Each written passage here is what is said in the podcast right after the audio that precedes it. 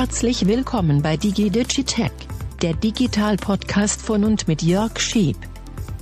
Leute, eine Zeitenwende ist angebrochen. Ich glaube, das kann man so sagen. Der Meta-Konzern, den wir alle kennen, weil er ja Facebook, Instagram und auch WhatsApp betreibt, der Meta-Konzern hat beschlossen, nun kostenpflichtige Abo-Modelle anzubieten, zumindest für Facebook und Instagram.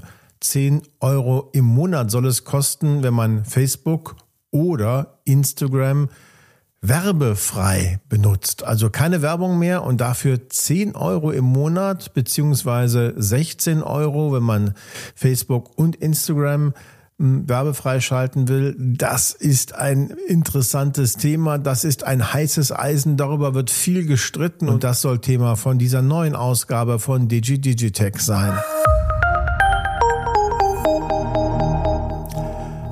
Und schön, dass ihr wieder da seid. Die Wahrscheinlichkeit ist hoch, dass ihr eins wenigstens benutzt. Facebook, Instagram oder WhatsApp, viele sogar vielleicht zwei oder sogar drei von den Produkten, die der Meta-Konzern bislang anbietet. Und wir haben uns daran gewöhnt in den letzten Jahren, fast schon Jahrzehnten, dass solche Plattformen, solche Dienstleistungen kostenlos sind, kostenlos zumindestens im Sinne von Bargeld oder Geld, also monetär.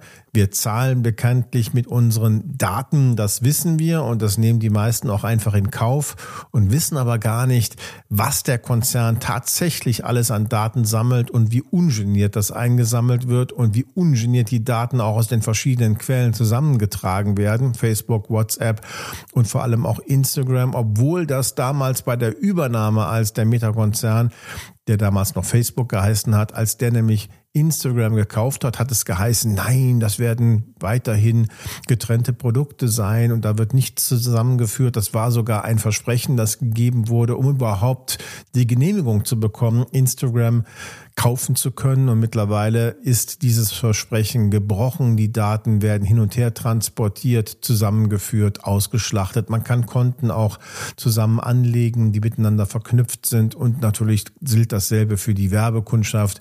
Die kann auch Menschen auf Facebook und Instagram erreichen. Für Meta, für den Konzern, eine ideale Spielwiese, weil es Milliarden von Nutzerinnen und Nutzern gibt in beiden Plattformen.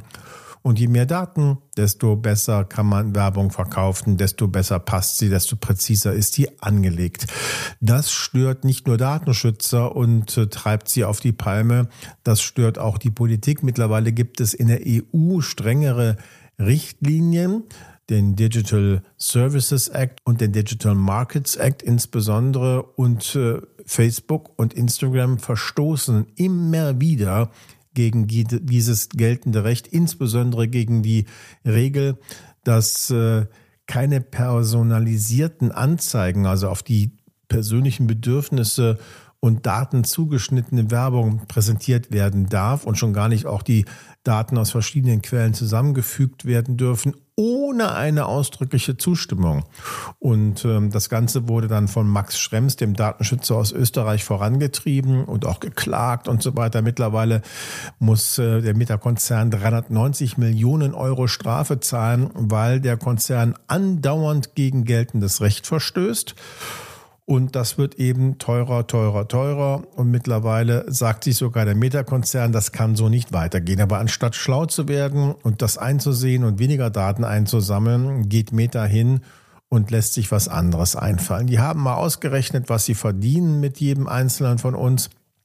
Es sind ungefähr, es sind immer alles ungefähre statistische Werte, ungefähr 10 Dollar im Monat und Kopf. Bei Facebook ungefähr 7 Dollar pro Monat, auf Instagram und 2 Dollar im Monat auf WhatsApp auf internationaler Ebene. Das ist dann von Land zu Land unterschiedlich, aber das sind schon erstaunliche Werte. Wenn jemand alles drei benutzt, Facebook, Instagram und WhatsApp, kommen da mal eben 19 Dollar im Monat zusammen. Und da hat sich Meta anscheinend gedacht, das wollen wir jetzt in Euro einfach von den Nutzerinnen und Nutzern haben, wenn sie das werbefrei benutzen. Und das ist natürlich eine Stange Geld, wenn man bedenkt, 19 Euro im Monat nur um Facebook und Instagram werbefrei zu benutzen Junge, Junge. Und es wird sogar noch teurer, wenn man das Ganze nicht über die Web-Oberfläche, über den Browser bezahlt, sondern mit der App, mit dem In-App-Purchase, dann die drei Euro Gebühren, die Apple und Google abzwacken, die schlägt der Meta-Konzern obendrauf und kassiert das dann auch noch. Statt 10 dann 13 Euro, statt 16 dann 19 Euro. Junge, Junge, ganz schön teurer Spaß. Die meisten sagen, werde ich niemals zahlen, aber dahinter steckt ein Trick. Der Meta-Konzern will nämlich jetzt sagen können, naja, der Mensch, der unsere Dienste benutzt, hat ja die Wahl. Er kann werbefrei das Ganze benutzen, dann werden keine personal, dann werden keine auf die persönlichen Daten zugeschnittenen Anzeigen mehr ausgeliefert oder er zahlt eben nicht, dann muss er aber auch ausdrücklich zustimmen. Da ist das letzte Wort noch nicht gesprochen, ob das tatsächlich so funktioniert. Max Schrems hat schon Widerstand angekündigt, aber das ist der aktuelle Status quo. Ab November werden Nutzerinnen und Nutzer in Europa und nur in Europa, in den USA nicht die Wahl haben, ob sie gegen Bezahlung ein werbefreies Facebook oder Instagram bekommen. Was dahinter steckt und welche Bedenken es da diesbezüglich geben kann, darüber habe ich mit Markus Beckedahl gesprochen.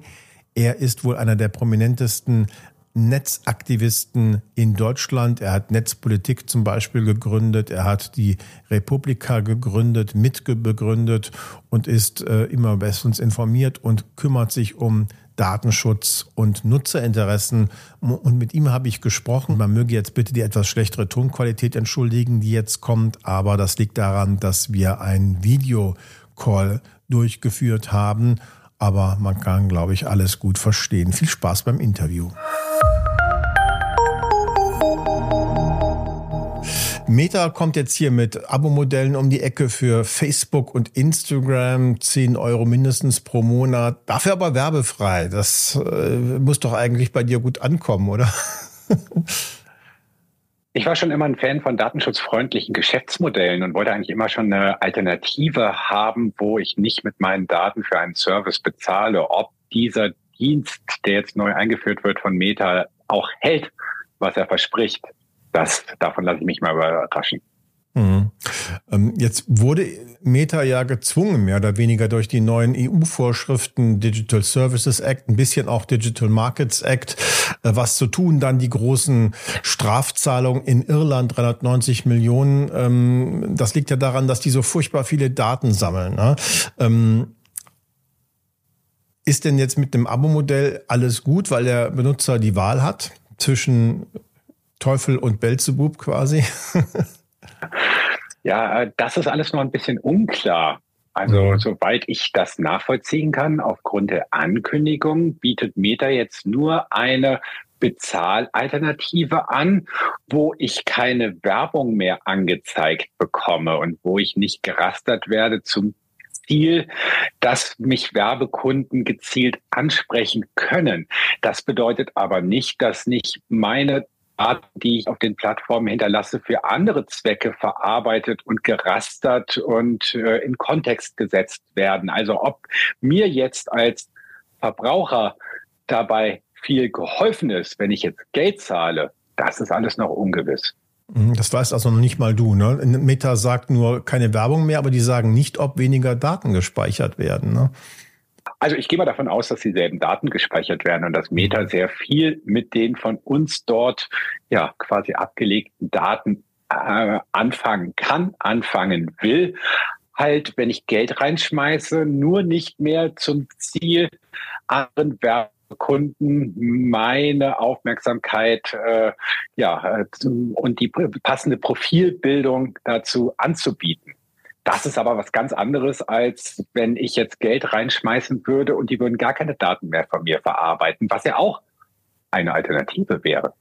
In der Tat. Das liegt aber vielleicht auch ein bisschen an der Gesetzgebung in der EU. Die schreiben ja nicht, du darfst die Daten nicht erheben oder speichern. Sie sagen ja nur, du darfst die Daten nicht verwenden für personalisierte Werbung. Das ist ja das eigentliche Problem. Ist auch eine unpräzise oder unzureichende Formulierung im Grunde, oder? Also ich wäre ganz glücklich, wenn der EU-Gesetzgeber sich dazu entschlossen hätte, personalisierte Werbung oder das Geschäftsmodell der personalisierten Werbung und die dazu gehörige Profilbildung ein für alle Mal verboten haben. Also das könnte man verbieten. Und dann wären Unternehmen wie Meta mehr unter Druck, Geschäftsmodelle zu bauen und anzubieten, die unsere Privatsphäre mehr äh, respektieren. Der vorliegende Vorschlag oder das vorliegende Modell versucht ja einfach nur eine ja, Alternative anzubieten, um sich rausreden zu können, dass man weiterhin das Geschäftsmodell personalisierter Werbung äh, praktizieren möchte. Mhm. Ähm, nach aktuellen Studien verdient Facebook ähm, mit einem Facebook-Benutzer ungefähr 10 Dollar im Monat, Instagram-Benutzer 7 Dollar im Monat, WhatsApp-Benutzer 2 Dollar im Monat. Also wenn man alle drei Sachen nutzt, was viele tun, kommen da locker 19 Dollar im Monat zusammen. Da sind die 10 Euro, 16 Euro, die man für alle äh, beiden Produkte zusammen bezahlt, eigentlich ja fast schon wenig. Ne? Hm. Muss man mal in der Realität sich anschauen. Mhm. Die Frage ist auch, wie, an welchen Daten, an welchem Geschäftsmodell verdient Meta genau? Äh, verdienen die ausschließlich nur mit dem Verkauf von personalisierter Werbung beziehungsweise den Werbeplätzen auf Basis von personalisierter Werbung und der Profilbildung oder verdienen sie auch dadurch, dass wir einfach sehr viele Daten dort hinterlassen, damit KI-Anwendungen mhm. programmiert, äh, trainiert werden können, die wiederum zu anderen Geschäftseinnahmen auf Seiten von Meta führen. Guter Punkt, Markus. Das stimmt. Da habe ich noch gar nicht dran gedacht, dass da ja auch äh, und wenn es nur dazu dient, die die Schärfe äh, zu verbessern, noch äh, bei der bei den anderen Benutzern. Das ist wahr. Ein, ein, guter wichtiger Punkt. Sind wir nicht so ein bisschen auch selber schuld, äh, dass wir äh, so lange ähm, sagen, äh, gesagt haben, kostenlos ist ist wichtig und und wir wollen äh, wir die meisten, wenn wir ehrlich sind, akzeptieren das ja, wenn die Daten so genutzt und missbraucht werden. Und äh, was ist deine Prognose? Wie viele Leute werden werden tatsächlich sagen, ja, wir zahlen das Geld. Ich, ich vermute eher weniger. Was ist deine Prognose? Es fällt mir äußerst schwer abzuschätzen, wie viele Menschen dafür bezahlen werden. Ähm, ich glaube, hier haben wir es eher mit einem regulatorischen Stunt zu tun. Das heißt, Meta macht das, um ja quasi äh, dem EU-Gesetzgeber entgegenzukommen, um zu sagen, naja, wir erfüllen doch mit diesem Service hier irgendwie eure Auflagen.